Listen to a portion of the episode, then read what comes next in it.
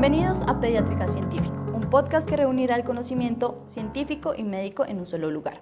El día de hoy hablaremos de los adenovirus en pacientes inmunodeprimidos. Esto con el fin de compartir buenas prácticas y conocimiento con respecto a este tema, ya que gracias a los cambios climáticos el pico de adenovirus presentados en niños ha aumentado. Por eso, gracias a nuestro experto Diego Galvez, vamos a hablar de este tema, así que bienvenido y muchas gracias por estar en nuestro espacio.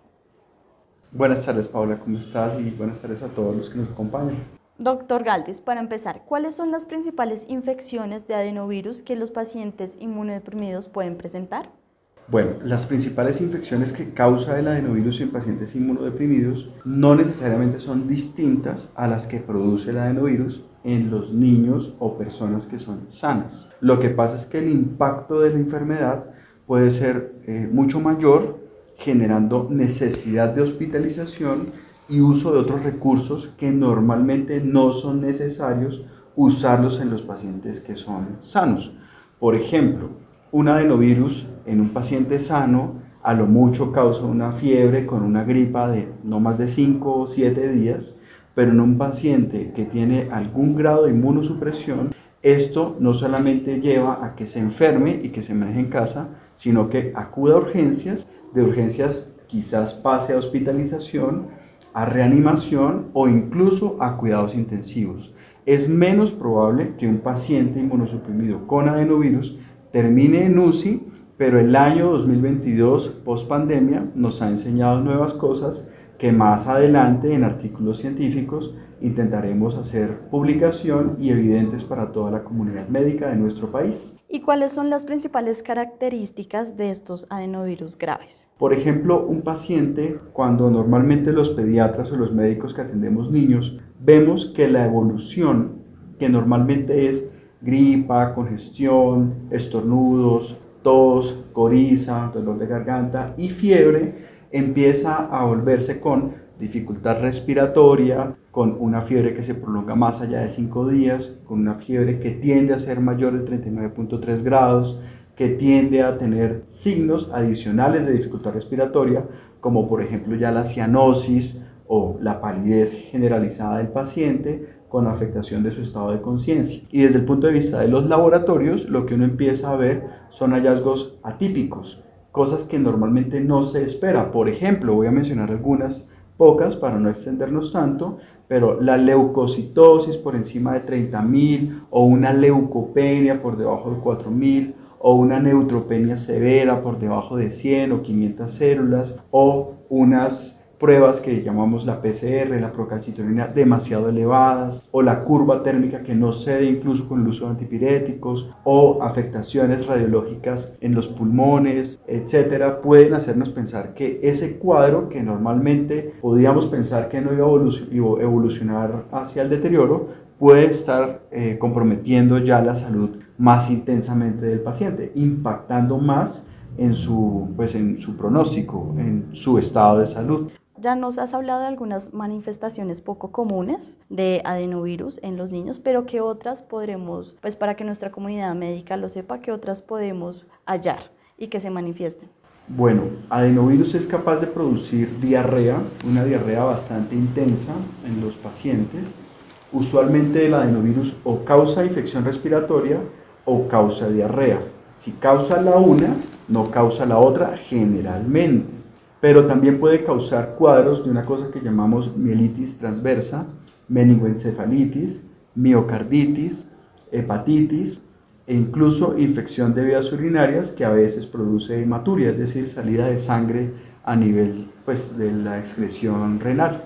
En la orina se empieza a ver roja. También puede presentar en algunos casos afectaciones oculares, eso ya es algo muy atípico, pero las manifestaciones que más le tememos son estas que acabo de mencionar y especialmente las más frecuentes, que son las respiratorias y la falla respiratoria que el paciente puede desarrollar por una infección con adenovirus, más si se coinfecta con una bacteria o con otro virus que esté circulante, por ejemplo la influenza o por ejemplo el COVID-19.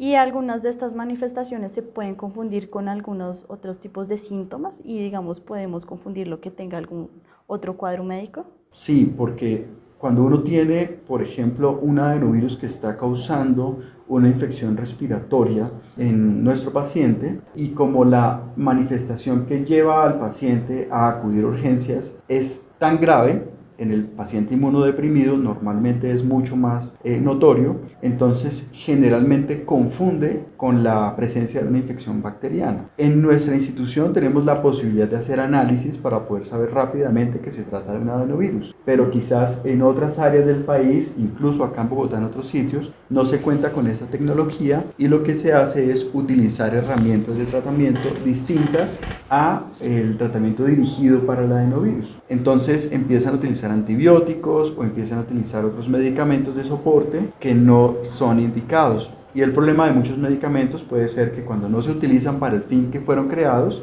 empiezan a generar efectos secundarios más frecuentemente. Y doctor, qué pena, qué pena lo interrumpo. Teniendo en cuenta lo que estamos hablando, doctor Diego, ¿cuáles cree que son los principales riesgos eh, de un paciente inmunodeprimido? Hablemos más que todo de estos pacientes que tenga un adenovirus grave. ¿Cuáles son sus principales riesgos? Los riesgos son básicamente el principal y el que uno más le teme, pues es la muerte. ¿sí? El riesgo de ahí en adelante empieza a derivarse también de su enfermedad de base, porque un paciente puede ser inmunodeprimido por muchas razones o por muchas enfermedades que lo llevan a un estado de inmunosupresión. Hay eh, cuestiones medicamentosas, hay enfermedades pues, que el paciente nace con eso, hay otras cosas, por ejemplo el cáncer o una inmunodepresión posterior a un trasplante. Entonces hay diferentes grados de inmunosupresión en los pacientes y el adenovirus puede ser que esté causando un proceso infeccioso en cualquiera de estos pacientes pero la evolución posterior de la enfermedad, de la infección, dependerá también de la capacidad de respuesta que tenga ese paciente hacia la infección por adenovirus. En, esto se trata más como de un tema de un agente infeccioso contra un sistema de defensas debilitado. Pero todos los pacientes no tienen el mismo grado de inmunosupresión. Es diferente el grado de inmunosupresión de un paciente que se acaba, por ejemplo, de diagnosticar hoy con cáncer versus el que se acaba de trasplantar hace dos días entonces, el que está más inmunosuprimido, uno puede decir, pues el que más, está más inmunosuprimido es el que acaba de trasplantarse, pero ambos tienen un grado de inmunosupresión importante. Entonces, de ahí ya depende el estado o la posibilidad de que su sistema inmunológico pueda contrarrestar. Y segundo, los factores de riesgo que ese paciente tenga para desarrollar después una infección más severa. Si el paciente solamente tenía, por ejemplo, el cáncer, pero adicional a eso es un paciente hipertenso, obeso, asmático, que de pronto tiene un nivel socioeconómico muy bajo, con una malnutrición, etcétera, pues a ese paciente le puede ir peor que al paciente que tiene cáncer, pero que está bien vacunado, que está bien nutrido, que está eh, con un acceso al sistema de salud más rápido, más prematuro. Entonces puede ser que ambos estén inmunodeprimidos, pero hay distintos factores que pueden afectar la evolución de la enfermedad. Y doctor Diego, ¿cómo podemos hacer que un adenovirus, cómo podemos tratarlo para que no pase a ser un adenovirus grave?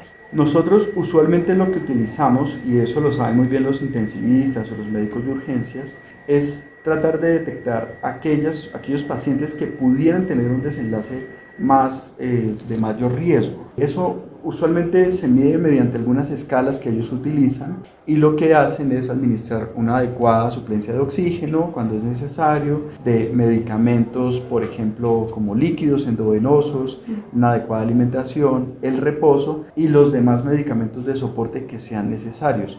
En algunas ocasiones el adenovirus no está solo, en algunas ocasiones puede coinfectar. Entonces, para eso estamos, por ejemplo, en el servicio de infectología, para poder apoyar aquellos diagnósticos que son sospechosos de coinfección y poder apoyar en ese punto. Hay un medicamento que estamos utilizando en el año desde el año 2022 para adenovirus como tal. No fue hecho para tratar el adenovirus como tal y es la inmunoglobulina G. Hemos utilizado la inmunoglobulina G en esta institución y en muchas instituciones en Colombia y en el mundo porque hemos visto que esto impacta favorablemente en el desenlace posterior del paciente. Entonces, aquel paciente que venía con fiebre persistentemente, con hipotensión, con dificultad respiratoria, con algún grado de severidad, al iniciarse la inmunoglobulina, el paciente tiene una evolución posterior muy buena, satisfactoria. Entonces, esos son parte de las cosas que estamos tratando de hacer, de ser estudiadas en nuestra institución para poder presentarla ante la comunidad médica y poder que todos sepan que aunque es una enfermedad severa con altísimo riesgo de mortalidad, no todos los pacientes tienen que llegar a ese punto. Y usualmente los que se pueden haber ido por, esta, por este motivo, pues son aquellos pacientes que tienen un grado de inmunosupresión muy, muy alto versus aquellos que no lo tenían o que tienen un grado de inmunosupresión menor. Teniendo en cuenta lo dicho anteriormente, ¿cómo lo podemos prevenir? ¿Cómo podemos prevenir que alguno de nuestros pacientes, de nuestros niños, tenga o adquiera un adenovirus? Entonces, adquirir enfermedades respiratorias es muy fácil. Todos los virus tienen la posibilidad de transmitirse mediante las gotas que nosotros expulsamos cuando tosemos, estornudamos, incluso cuando hablamos. Cuando uno tiene un factor de riesgo, por ejemplo, un niño que tiene cáncer o un niño que tiene alguna enfermedad de cualquier grado de inmunosupresión, lo fundamental, y esto lo hemos incentivado mucho en la consulta y en la hospitalización, es que primero el paciente mantenga usando tapabocas. Segundo, que complete sus esquemas de vacunación, tanto del PAI, que le corresponde normalmente a todos los niños, como de las vacunas no PAI que fueran necesarias en ese paciente. Tercero, que el entorno en el que él se mueve también esté vacunado y también utilice tapabocas, de forma tal que si hay alguien en la familia donde el niño conviva, pueda esa persona ponerse sus tapabocas y evitar el contacto con el paciente para evitar pasarle la enfermedad. Muchas de las infecciones que nosotros vemos por adenovirus y por todos los demás virus generalmente se, eh, se adquieren en la casa. Es menos probable que sucedan a nivel del colegio. Estamos hablando de pacientes inmunodeprimidos, muchos de ellos reciben todavía estudio virtual, pero algunos que acceden al colegio la recomendación siempre es usen tapabocas, así el colegio no lo esté solicitando ya, pero es preferible que lo use. Obviamente esto va de la mano con el lavado de manos y también con el aislamiento social que pues cada uno debe practicar responsablemente y que es más fácil explicárselo a un niño cuando tiene más de 7, 8 años que un niño pequeño que va al jardín que tiene 2 o 3 años. En esos casos es preferible, si el grado de inmunosupresión es muy elevado, no acudir al jardín, sino mantener el cuidado en la casa con papá y mamá. Claro, doctor, es muy importante y aquí en este punto me gustaría hacer que nos hicieras una invitación también a tener estas precauciones, también para que podamos prevenir que nosotros como personal asistencial, que estamos muy de la mano de pacientes inmunodeprimidos, pues también lleguemos a transmitir estas infecciones. En este caso, pues también con los climas, con todo lo que podemos tener con nuestras familias, con nuestro entorno, que son cosas que no se pueden controlar, pero que también podemos hacer algo de más para que no infectemos a niños que, por ejemplo, en este caso son inmunodeprimidos.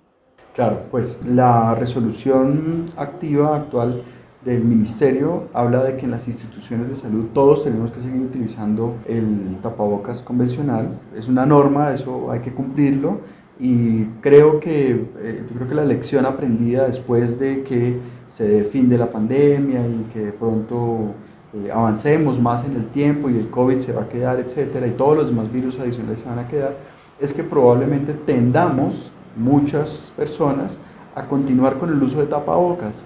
Y no solamente cuando estamos acá en, las, en la institución o cada uno en sus instituciones, sino también cuando utilizamos el transporte público, cuando asistimos quizás a algunos eventos como fútbol, sociales, exacto. Pero pues la idea es que si nosotros sentimos algún grado de eh, malestar, eh, gripa, tos, congestión, y no es tan grave, uno pudiera eventualmente seguir trabajando, pero siempre utilizando los elementos de protección personal, porque eso además evita que yo infecte a mi paciente, pero también a mi compañero de trabajo. Claro. Entonces, pues es la invitación que mantenemos haciendo siempre y que creo que después de COVID, después de pandemia después de cuando se decrete el fin de la pandemia por la OMS, tendremos que seguir utilizando tapabocas, muy probablemente. Claro, y cuidándonos, pues cuidamos a los demás. Entonces, muchísimas gracias por esta invitación y muchísimas gracias, doctor eh, Diego, por compartir su conocimiento en este podcast. Muchísimas gracias por compartir eh, todo acerca del adenovirus en pacientes inmunodeprimidos. Con mucho gusto. Los invitamos a seguirnos en nuestras redes sociales. Nos encuentran en LinkedIn y Facebook como OMI Fundación y en Instagram como arroba Fundación OMI. Además de seguirnos para encontrar nuestros podcasts pediátricas y pediátrica científico en donde tocaremos temas interesantes como estos. Les recuerdo que Pediátrica Científico es un podcast que reunirá el conocimiento científico y médico en un solo lugar. Hasta pronto.